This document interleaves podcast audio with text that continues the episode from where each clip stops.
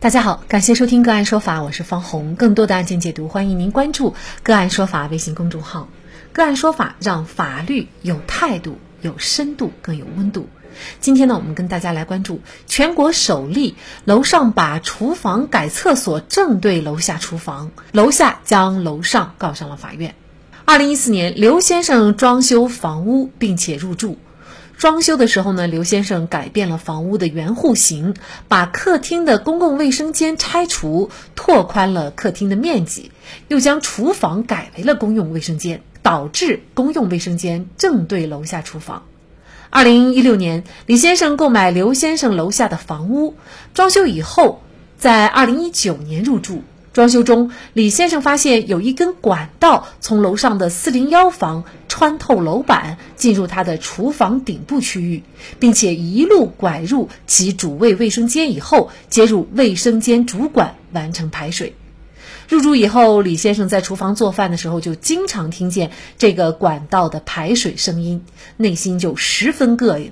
于是，李先生就将楼上邻居起诉到法院，要求邻居将公共卫生间改成厨房，恢复原状。然而，楼上的邻居却认为自己家的房子想怎么改就怎么改，楼下无权主张权利。那么，对于楼下李先生的诉请，法院会支持吗？就这相关的法律问题，今天呢，我们就邀请上海市九泽律师事务所朱轩律师和我们一起来聊一下。朱律师您好，主持人你好，嗯，好，非常感谢朱律师啊。这个楼上的邻居啊，他是觉得自己家的房子他想怎么改就怎么改哈。那么楼下呢是没有权主张让他把厕所再改回厨房哈。那么对于这种看法，您怎么看呢？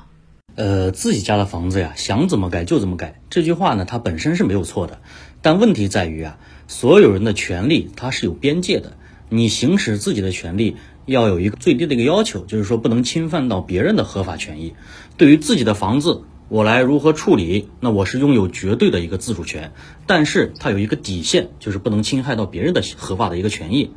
那我们这个案例当中呢，这个刘某啊，在装修的时候呢，他把原有的房屋的户型改变了，把那个厨房呢改成了公共卫生间，导致这个工位正对着楼下的厨房。那么楼下楼下的邻居认为这个行为对自己的生活产生了影响，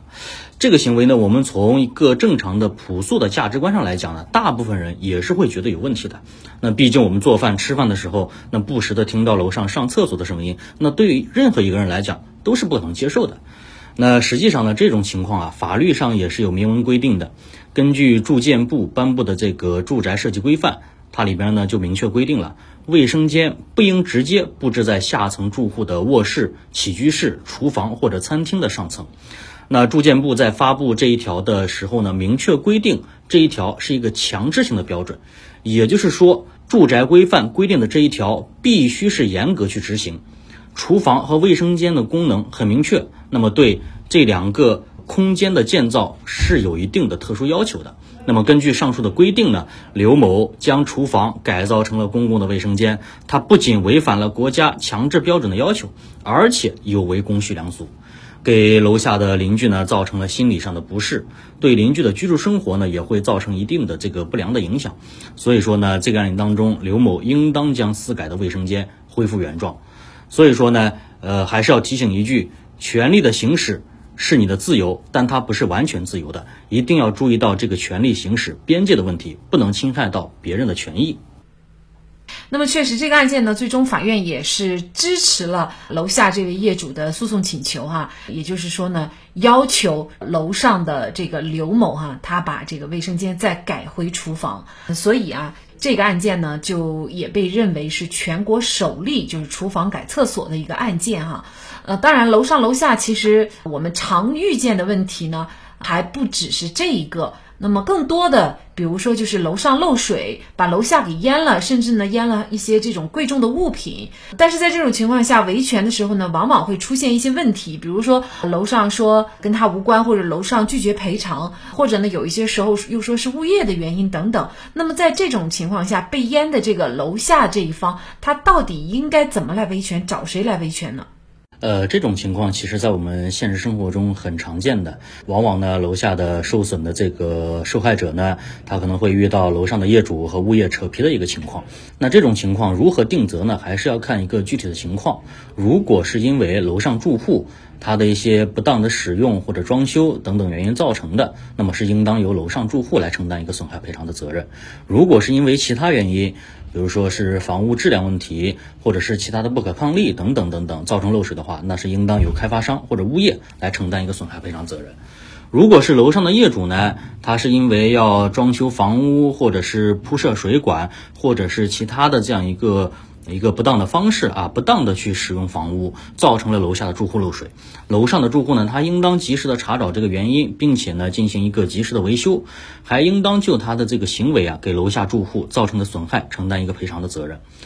那根据民法典二百九十六条的规定，不动产的权利人因为用水、排水、通行、铺设管道等等，利用相邻不动产的，应当尽量避免对相邻的不动产权利人造成损害。那么在楼上楼下，那么楼下就是楼上的这样一个呃相邻权的相对的不动产权利人。如果是这个房子还在保修期内，又确信不是人为损坏的，你不管是受损的业主还是楼上的邻居业主，都应当及时的告知开发商或者是物业，让开发商或物业来进行一个修补的处理。